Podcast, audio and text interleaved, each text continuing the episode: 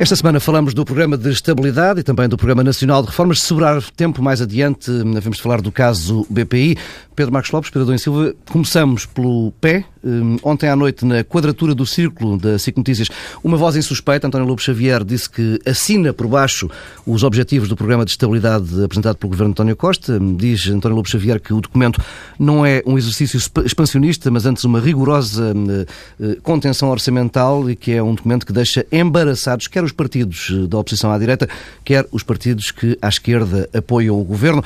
À direita, diz Lobo Xavier, o embaraço passa pela tranquilidade negocial com que o Governo ultrapassou aquele que era para muitos, eh, sobretudo para a oposição, um momento de certo tremor para o apoio de Bloco e PCP. À esquerda, porque lá está, este é um documento que torna claro um caminho muito mais duro do que seria de esperar do lado do, do rigor orçamental, deixando de lado uma política de estímulo ao consumo apoiada no investimento público. Pedro Adão e Silva, esta é uma hum, leitura rigorosa do que se passou esta semana. O governo ultrapassou sem grande sobressalto esta fronteira? Não sabemos, porque isso eu acompanho o Presidente da República. É, o que conta é a reação é, da Europa. É, agora, há uma coisa que é evidente e manifesta. É que todos os momentos que foram sendo anunciados ou pré-anunciados como é, o momento em que a crise a política é, se tornaria manifesta, não têm sido. Hum. Não ia haver coligação, depois houve. Não ia haver, haver orçamento, depois houve. A Europa não aceitava orçamento, depois a Europa aceitou. Os partidos de esquerda não aceitavam orçamento, depois aceitaram. Não ia haver pé, depois houve pé. Eh, não ia haver Plano Nacional de Reformas, era apenas uma coisa de intenções, tipo guia para, guião para a reforma do Estado. Afinal, houve, hum. tem metas, objetivos. Portanto, há aqui uma coisa de facto Uh, uh, que, que, muda. E o desconforto, eu, eu, diria que talvez o, o, barómetro mais interessante para analisar o que se passou esta semana são as próprias reações. Hum a forma como foi recebido. Eh, porque havia uma expectativa eh, que, de alguma forma, ficasse claro o tal plano B que passaria por eh, aumentar impostos e aumentar o IVA. António Costa continua a, a, a jurar a pé juntos que não há plano não, B. Quer dizer, não, quer dizer, não é que não há plano B, é que não passa por aumentos de impostos, nem cortes de pensões, nem cortes de salários. Isso, sim. Ehm, e eu acho que isso é significativo e, de certa forma, dá o conforto eh, aos partidos à esquerda. E o desconforto à direita que tem como maior exemplo esta eh, proposta do CDS para entalar literalmente o PSD. Um, ehm, e o PSD que percebeu... Para entalar, já está entalado. Já está entalado. uh, uh, e o PSD que percebeu que a única estratégia que podia ter era não ter estratégia.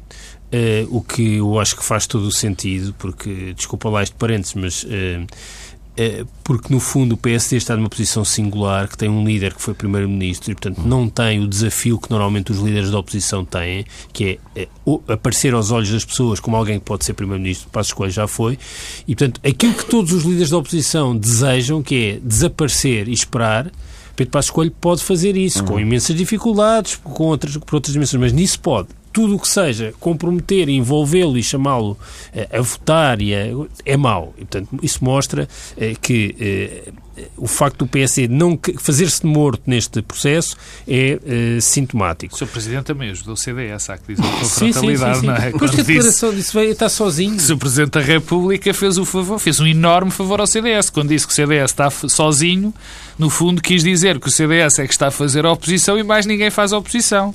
Uh, foi ou, um ou enorme votação do PSD também, não é? Agora, eh, o, que é que, o que é que eu acho que é aqui relevante. Por um lado, as reações, a intensidade das reações foi bem mais baixa. Um, por um lado. Por outro lado, apesar de tudo, e apesar das dúvidas, e depois mais à frente podemos falar disso, que gera o documento, o plano de estabilidade em particular, uh, aparentemente, quer dizer, isto surge como uma, um, um, um, ou dois documentos coerentes que não são contraditórios com o que foi dito nas eleições são diferentes dos anteriores, ou seja, diferentes. Estes documentos não poderiam ser os do governo anterior. Repara, isso não estou, com isto não estou a dizer que é melhor ou pior, ou seja, de certa forma é possível eh, mostrar que a combinação entre vínculo europeu e compromisso com as metas orçamentais, um outro caminho, Xavier fala, é, é, é, conciliável com, outros, eh, com, outros, com outras alternativas em algumas coisas, muitas delas com, eh, com impacto manifesto na vida das pessoas. Ah, Pedro, e, portanto, sim, mais ou menos. Não? Mais ou menos. Não, assim, menos. nós não podemos... Há, há, uma coisa que eu, que eu acho que não é possível uh, dizer, que é, por um lado, uma expectativa que só há reformas quando há sangue. Hum. Portanto, esta ideia que se criou, em que reformar é eh, cortar, sangue, cortar. sangue, é uma coisa que é, é, que é contra as pessoas, contra as instituições, portanto, que provoca danos. Isso é uma reforma estrutural. E, é, isso é recente, Pedro. Não, isso não, tem uns anos, mas agora é assim. Tem três Portanto, anos. Quando apresentas um, alguma coisa, alguma iniciativa que não passa por sacrificar, é visto como, ah, não foi nada feito. E a verdade é que eh, há aqui coisas que têm efeito material na vida das pessoas, que não têm muitas das pessoas que ocupam a comunicação social e tal, entre, nós, entre eles nós. Mas eh, a ideia de que, eh, bem sei que não é agora, mas que o IAS vai ser descongelado, isto tem um efeito brutal sobre a vida das pessoas tal como a reposição dos salários tem para aqueles que ganham menos e das pensões, ou eh, eh, o compromisso de ter os manuais escolares gratuitos no ensino obrigatório. Uhum. Bem, isto conta mesmo para a vida das pessoas, não é uma abstração. Eh, e talvez um dos equívocos que há na interpretação eh, deste governo e de algum eh, de alguma eficácia e eficiência destes meses é que se calhar há pessoas que percebem que isto faz diferença para a vida delas e se calhar não são aqueles que fazem a interpretação na comunicação social cotidiana. Pedro Marcos Lopes. A parte que menos importa, vou começar por essa, quer dizer, que se se pode dizer que o governo do Partido Socialista, se, se pode dizer que houve neste período uma enorme vitória do governo do Partido Socialista, foi esta semana. De facto, é uma uma, uma vitória política forte, robusta e que pode marcar eh, os tempos mais próximos. Na semana Isto... passada se falava de uma Exatamente. semana horrível. E foi, e foi. Mas esta foi uma vitória robusta. Foi uma vitória robusta porque eh, conseguiu-se meter o Rocio de facto na Rua da Betesga. O que é que se fez? Conseguiu-se eh, cumprir o plano de estabilidade cumpre o, os compromissos que foram assumidos com os parceiros hum. do acordo, com o Bloco de Esquerda e o Partido Comunista Português, isso é claro, até pelas próprias reações dos dois partidos, mas nem era preciso essas reações, ficou claro pelo Pacto de Estabilidade, e por outro lado, eh, deixou sem discurso a oposição, mas sem discurso rigorosamente nenhum. Foi quase constrangedor observar o PSD a reagir a isto. E, e o PSD teve, eh, na minha opinião, a pior das reações, porque foi um desprezo absoluto pelo CDS. E subavaliar ou subvalorizar as pessoas e os partidos é, é sempre uma má receita. É arriscado, não é? Passos Coelho conseguiu ser líder do PSD e chegar a primeiro-ministro de grande parte porque foi subvalorizado e agora está a fazer exatamente a mesma coisa que o CDS, porque a estratégia certa para o PSD era fazer-se de morto, eu concordo, eh, eh, mas nesta altura eh, teria que contar com o CDS. E agora é o CDS que aparece praticamente a liderar a oposição a ter, pelo menos, um discurso em que quer comprometer o PS eh, com esta solução. E nessa perspectiva, portanto, a deixar a, a, principal oposição sem discurso e a agradar aos seus parceiros foi uma enorme vitória do Partido Socialista. Agora, para a substância, eu acho que ninguém, nem o próprio António Costa, francamente, nem Mário Centeno, eu acho que eles estão convencidos que eh, não se vai atingir os valores de déficit nem os valores da dívida que lá estão. Quer dizer, é quase, eu acho que é um exercício de impossibilidade. Quando o Pedro Adão Silva, e bem, diz que, bom, eh, está provado que se poderia fazer uma política diferente dentro, né? dentro dos constrangimentos uh, europeus. Não consegue-se. Não se vão é atingir os compromissos europeus. Mas como antes também não eram atingidos. Calma, já lá vou. Calma, já lá... É exatamente isso. Há, há uma parte que nós já sabemos. Da maneira que se queria fazer, que o antigo governo se, se, se, se tentou fazer, está provado que não se atingiram os objetivos, porque todos os objetivos foram revistos e, e, além dessa revisão dos objetivos ter sempre ser feita e foi aceito pelas instituições europeias, criou-se um lastro de destruição que, assinalável. Portanto, nesse aspecto, nós já sabemos que aquela receita não resultava. Agora vem a receita do Partido Socialista que diz: bom, era possível fazer diferente. E eu insisto neste discurso. Sim, sim, é possível fazer diferente. Agora não são cumprir os objetivos. Isso eu não tenho dúvidas. Eu.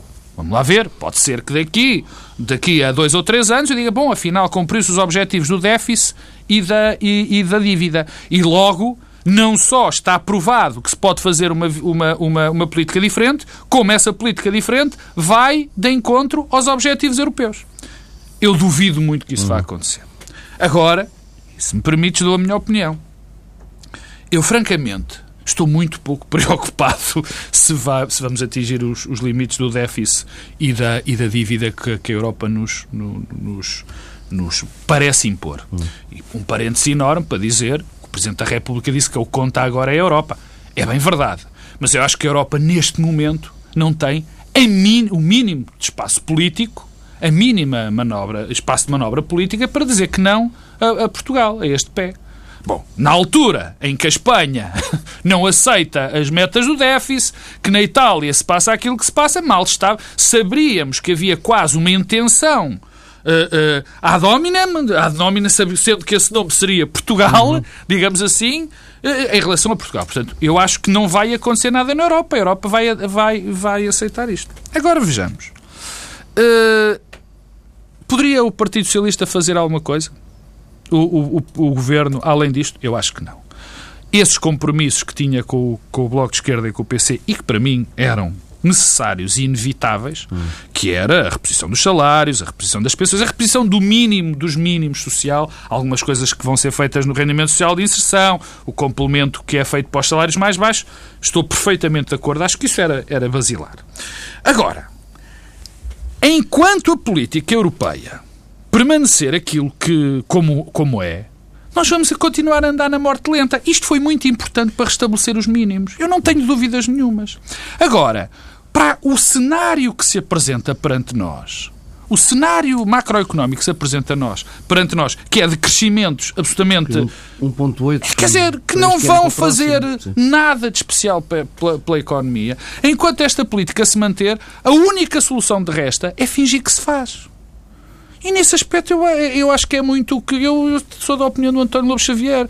Eu, eu, não ouvi, mas pelo aquilo que tu disseste, no fundo o que ele quer dizer é vamos fingir que vamos cumprir, porque já sabemos que não vamos cumprir, mas é melhor fingir que se vai cumprir e saber que não se vai cumprir do que fazer tudo para se cumprir com a receita, com as conclusões ou com os resultados que tivemos até aqui. Portanto, estamos de acordo.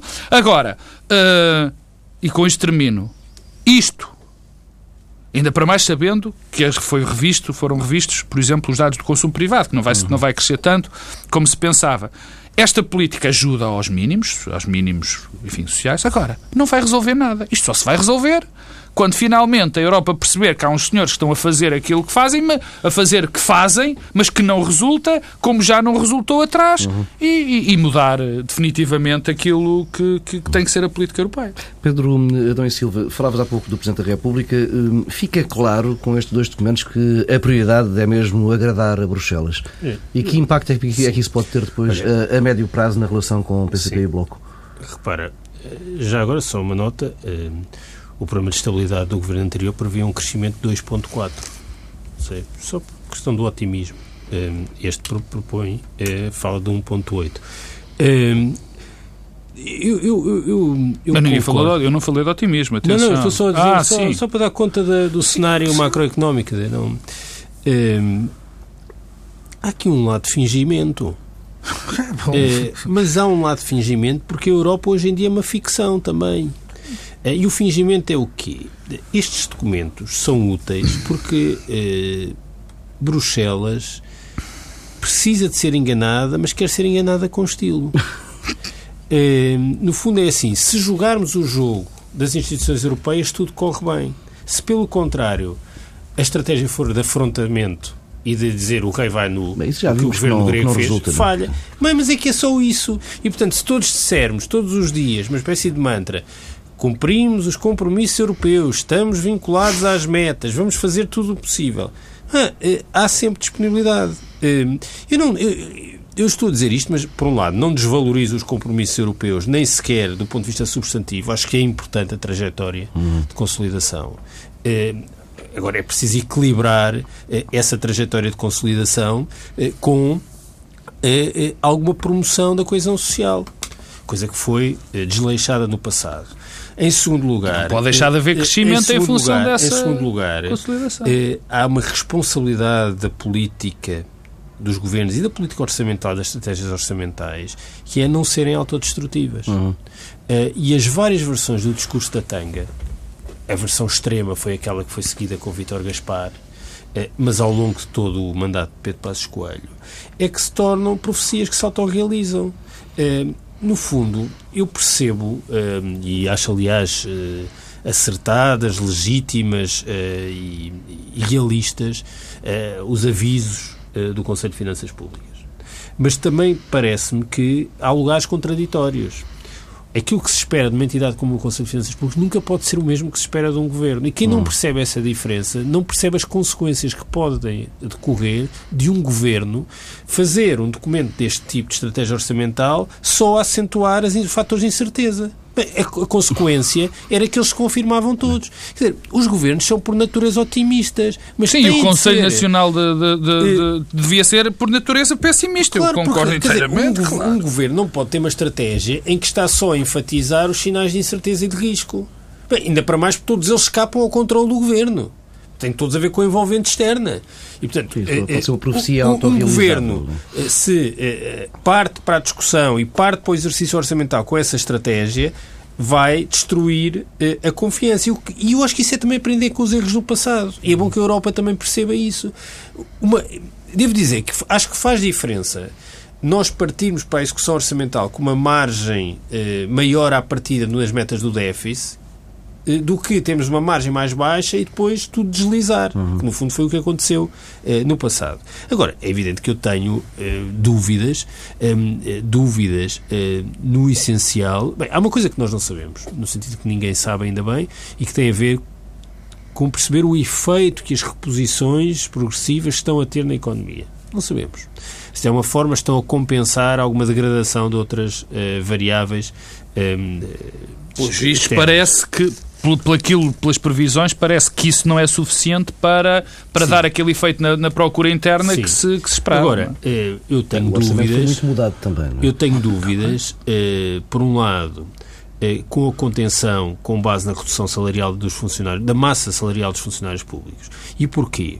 Porque acho que o emagrecimento da função pública deve ter limites, quer dizer, em algum momento vamos estar nos limites ou para lá dos limites. Hum e porque não consigo perceber como é que é compatível esta redução da massa salarial com a redução para as 35 horas. Isso não consigo perceber. Por um lado. Por outro, eh, o risco do investimento público continuar nos mínimos com a procura interna a não crescer como era eh, expectável, eh, isso tem problemas, por muito que o turismo alavanque tudo, mas quer dizer, com o problema de Angola, eh, com os BRICS todos em depressão, quer dizer, isto vai haver um efeito na economia Bom, global. E, portanto, eu eu acho que há aqui é, níveis de incerteza. Mas também... em Espanha. Eu queria, eu, eu queria dar, que, queria dar uma nota em relação. Bom, eh, enfim, só pegando.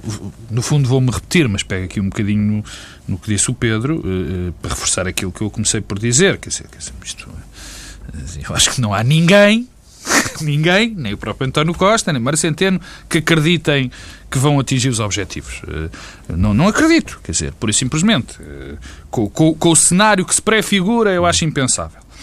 Mas, eh, mas, mas deixa-me dar uma dito nota. Isso, dito isto. Entendes a prioridade dada a Bruxelas? Não. Não, eu já disse, quer dizer, não, não me vou repetir. Eu acho que estamos todos a, a, a, a, Europa e os países estão todos a enganar uns aos outros, a fingir que se faz aquilo que se não faz, hum. Eh, que não. não quer dizer, eu acho muito bem que isto assim seja, porque nós já sabemos que outra receita assim foi, eh, deu o que deu, não é? Deu o que deu.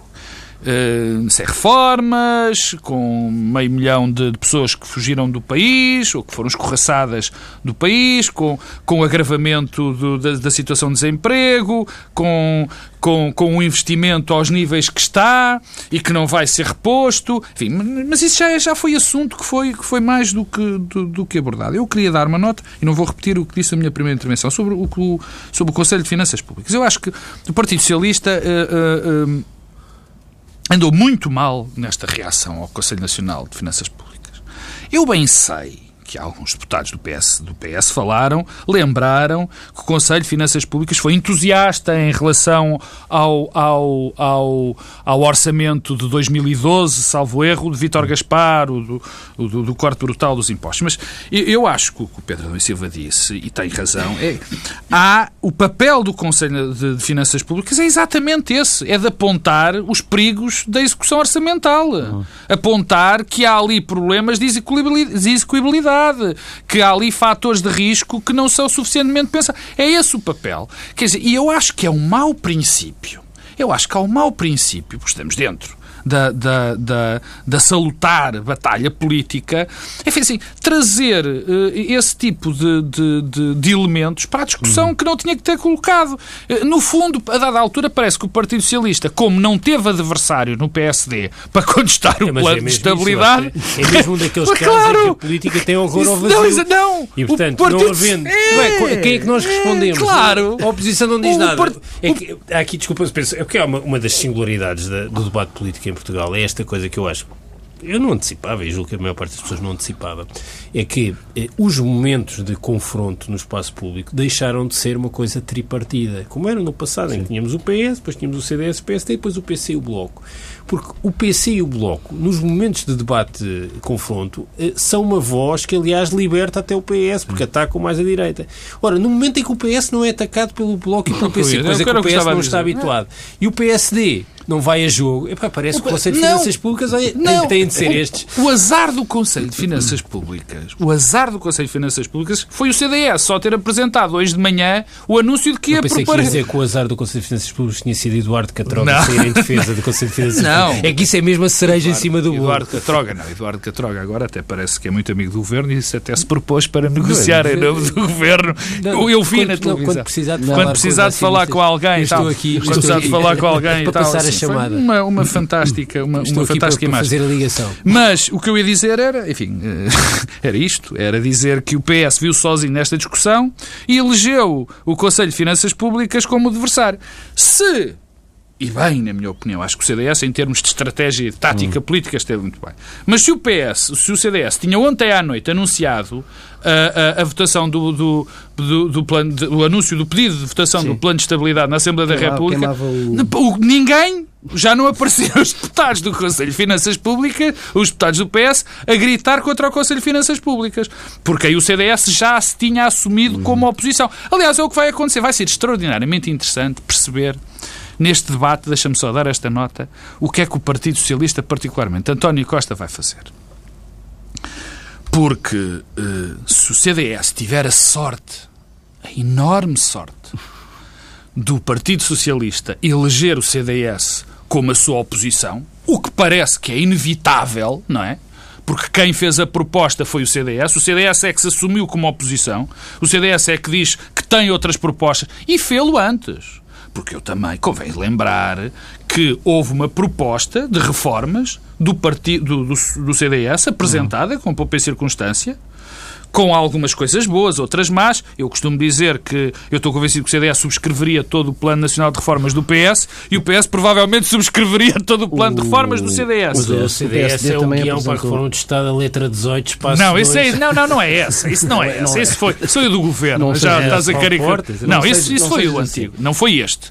Mas o CDS fez essa oposição. O PSD também apresentou proposta. Não, não, mas o está bem, mas o CDS fê-lo de uma maneira mais, mais maior, com mais propostas e agora vai a jogo. Agora vai a jogo. Vai dizer, e se o PS tiver a sorte, se o CDS tiver a sorte do PS eleger finalmente o CDS como adversário, em vez de não vermos António Costa, cada vez que vê a Assunção Cristas, corre para ela, entre um enormes aspas, aos abraços e aos beijos, coisa que é um abraço de urso, digamos assim, uh, uh, pode ser que o CDS se assuma como outro papel porque o PSD aqui correu-lhe mal, subvalorizou o CDS. Vamos uh, mudar de assunto. A semana fica também marcada pelo desmoronar do acordo entre Isabel dos Santos, BPI e CaixaBank. No final da, da semana, o Governo aproveitou uma lei que parece feita à medida do caso BP, um diploma que obriga parece. a banca, parece, a banca a desblindar estatutos até final do ano, garantindo direito de voto em Assembleia Geral que corresponda eh, ao capital tido eh, por cada um dos, dos investidores. Hum, Pedro Adão Silva, prós e contras desta, desta alteração legislativa? Acho que isso é começar pelo fim mesmo. Bem, primeiro, desmoronou. Desmoronou. Tenho dúvidas. Nunca esteve construído? Não. É que eu acho que vai haver acordo. Eh, é um daqueles casos em que as partes têm tudo a perder e nada a ganhar. Eh, porque eh, estamos a falar de uma situação em que a situação de partida é Isabel dos Santos tem uma participação grande no BPI e o BPI tem 51% do BFA e os outros 49% são de Isabel dos Santos, com outros nomes.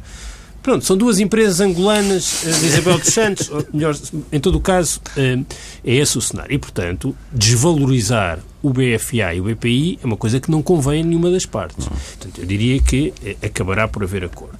Pois, eh, Angola tem todo o interesse em que haja acordo. Eu agora estou a dizer Angola, pronto, para simplificar, não falarmos de Isabel dos Santos, Angola.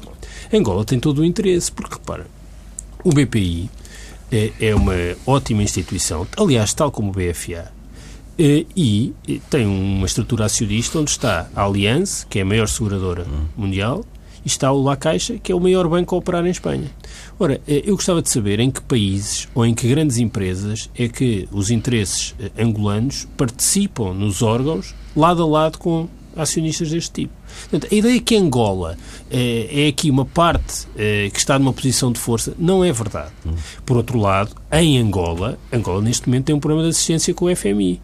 Ah, um, uma solução possível para ultrapassar o contexto em que estamos era uma nacionalização da participação do BPI Sim. no BFA. Imaginemos o impacto que isso tinha para a imagem de Angola no momento em que o FMI está em Angola. Portanto, nenhum destes caminhos é possível, eh, o que leva a que as partes vão se entender. Agora tu perguntas Apesar, eu... de, apesar de que eu acho que Angola vai retaliar. Vai retaliar. Pode retaliar, Mas pode retaliar, eh, mas faz parte da negociação e não sobrevalorizo é, isso. É, oh Pedro, deixa-me fazer o preço. É horrível nós pensar Angola vai retaliar. Isto tem tudo a ver com algo que é muito complicado hoje no, no, na conjuntura internacional. Nós pensarmos que há empresas, ou que podem existir empresas, que, que estão tão ligadas ao Estado, e não é só Angola, atenção, porque nós vivemos uma circunstância... Temos algumas acionistas nós temos uma, de Pedro, desculpa interromper, nós temos uma circunstância terrível, pode ser que isto nos, nos ajude a pensar noutras coisas, que é, não é exatamente a situação de Angola. É, por exemplo, nós temos, neste momento, em setores estratégicos, empresas nacionalizadas. Sim nacionalizadas. E aqui ainda temos algum equilíbrio entre vários Aqui temos a REN, por exemplo, se o Estado chinês achar que Portugal se porta mal, desliga a ficha. Foi este o crime que se fez com a REN. O que é que eu acho que este episódio é interessante? Porque, de certa forma, é um observatório para questões que são centrais eh, no debate, eh, no debate eh, público em Portugal e político e que tem a ver, por um lado, com a regulação europeia, uhum. por outro lado, com aquilo que deve ser a intervenção do governo no, junto dos setores privados que têm uma componente estratégica e, finalmente, a ligação com Angola. Uhum. Este processo todo inicia-se porque há um conjunto de exigências do BCE em relação à exposição a um banco angolano, que, a meu ver, são excessivas. E que, em última análise, o que nos estão a dizer é o seguinte: Portugal, por força da sua dimensão, um banco português não pode ter participações significativas em países onde a supervisão não é equivalente à europeia. Ora, isto certo. não é verdade se for um banco francês ou um banco espanhol por força da própria dimensão dos países. E eu pergunto-me se nós aceitamos isto e se devemos aceitar o BPI bateu-se contra a interpretação que o BCE fez da exposição, dizendo que não é 5 mil milhões de euros aquilo que devia estar provisionado, e bateu-se nos últimos anos e não foi acompanhado pelo governo português. Hum. E é, por outra solução que tinha para evitar. Que mas primeiro bateu-se em relação sim, à interpretação sim, sim, e não foi acompanhado. Aparentemente, o Presidente Cavaco Silva eh, eh, eh moveu-se para eh, para ajudar o BPI, mas o Governo não o fez. E isso tem a ver com a interpretação que é legítima que Pedro Passos Coelho faz do que é o papel do Estado. Mas eu devo dizer que não acho que seja uh, faça sentido que um país e um Estado abdique de alguma intervenção junto às instituições para defender interesses estratégicos de, de, de privados portugueses. Eu acho que esta questão é relevante e no caso do BPI põe-se e ajuda a explicar como é que chegamos aqui. Que é bom para a Janel Motors e é bom eh, para a América, Pedro. Não, mas, Estás um, sim, mas, um republicano mas, feroz. Não, mas é, o ponto é esse e, portanto, uh, o Governo deve ou não intervir. E isso tem a ver com a questão sim, agora das blindagens dos estatutos. Epá, mas tens uh, um minuto. A minha resposta é sim. não, a minha resposta é sim. sim. E, portanto, o que nós temos com a intervenção de Marcelo Rebelo de Sousa e de António Costa, no fundo, é a corrigir uma trajetória dos últimos anos em que o BPI foi abandonado uhum. nesta questão. Eh, e o BPI, que é um banco exemplar, não apenas do ponto de vista da gestão, eh, daquilo que foi a forma como ultrapassou a crise, eh, fica inibido de ter uma participação maioritária num banco angolano. É essa a consequência. E eu pergunto-me, agora isto tudo corria mal. E as instituições europeias seriam responsáveis por dar cabo de um banco português bom? É que a consequência disto é isso. Por força de uma imposição, a desblindagem, eu, eu, eu, por acaso queria começar pela desblindagem, que era a tua, não sei se que era a tua, que era a tua pergunta ao Pedro, se, era um, se foi uma lei, uma, uma lei fotografia. Eu não sei se foi ou não, eh, eh, mas convém que as pessoas percebam eh, o que é que está em causa quando se desblinda os, os estatutos de um banco. E porquê é que isto acontece? Porque é que havia estas blindagens? Aliás, este tipo de, blinda de blindagens ajudou a que o nosso sistema financeiro estivesse na situação que está na, na, no nosso país e fora do nosso país. Primeiro, a, a, a, blindagem concretamente do BPI servia para uma coisa muito concreta, que era para os empresários, que foram os fundadores. Uh, uh, enfim, o BPI tem uma história, uhum. era um pequeno banco de investimentos, depois comprou Facecas e Berné, o Banco de Fomento, mas era para esses pequenos acionistas de origem, no fundo, continuarem a mandar no banco. Havia uma limitação de votos até 20%, que era um bocadinho da inversão do capitalismo. Ou seja, quem tem o capital não mandava o suficiente. Podias ter 50%, mas só podias Sim, votar como se tivesse 20%. E isto foi absolutamente terrível porque isto deu origem a que fossem os gestores de facto a mandar no banco, mas havia também esses, esses acionistas que acabaram por ser pequenos, mas eram quem mandavam no banco. E era muito interessante eu gostava de dizer isto, era muito interessante ver estes pequenos acionistas em todos os bancos, não é só no BPI, qual era o endividamento que tinham nesses bancos. Porque normalmente mandavam, ao contrário das tais guerras do capital, de, do, as tais regras do, do, capitalismo, é se tu tens 40%, votas como 40%. Em termos internacionais, e muito rapidamente, serviu, eh, ou foi uma moda que existiu, que era, no fundo, eram os gestores que mandavam nas instituições. O que fez com que todos os, os, os tudo o que estava à volta do banco ficasse com os incentivos ao contrário. Mas não parece que no caso do BPI isso tenha corrido mal, esse modelo de governo. Mas correu mal em todo lado. Agora não, está a correr mal. Não correu mal. Neste, agora está a correr está mal. mal não sei se correu mal. Talvez. Que talvez... Mal? Que responsabilidade não. é que a administração do BPI Desculpa, mas tem, tem uma lógica. Não, não, não, não é no caso, não é neste. Não, eu disse do BPI, é que isto tem uma lógica porque não, é que havia essa blindagem. Caso, no caso do BPI, não, não, não, no, não, não, no caso do BPI. O BPI devolveu os cocos, não, não, não, não, não. o BPI ultrapassou não, não, bem a crise. Não, não, não, não ouviste, não percebeste bem. O, no caso do BPI, isto resolveu, isto correu bem, correu para esta situação. O resto correu profundamente mal. E não sei também quais são as taxas de endividamento de alguns acionistas do BPI ou de outros bancos uh, uh, nesta mesma situação. Tens Quanto a uh, países da Europa onde existem estas Mas mal, foi uma das razões, eu digo, digo-te uma coisa, foi uma das razões de uma certa da debacle do sistema financeiro, entre muitas entre muitas, foram os interesses não estarem alinhados. Por isso é que tu tinhas nos bancos eh, prémios absolutamente inacreditáveis, eh, que sem controle, porque os acionistas não tinham controle naquilo que se passava eh, na própria gestão. Quer dizer, no fundo eram os gestores que eram os donos do banco, quando, quando não eram de facto. Mas quanto à situação, mas eu, isso, eu estou. O, o, teu argumento pode fazer sentido, mas o facto de termos tido, uma, termos tido e termos uma gestão profissional, uma administração profissional não, do BPI. Não, isso é outra coisa. É uma das explicações para o BPI ser não, um não, banco bom. Não, não, não, não, não, não, é, Onde os problemas éticos que se colocam oh, Pedro. É, no BES, que se colocaram no BANIF antes da última administração. Sim, sim, Pedro, aqui é exatamente uma andorinha não faz a primavera. E neste caso aqui, a andorinha é, foi a gestão do BPI. Nos outros todos, deixa-me dar-te o exemplo do BCP.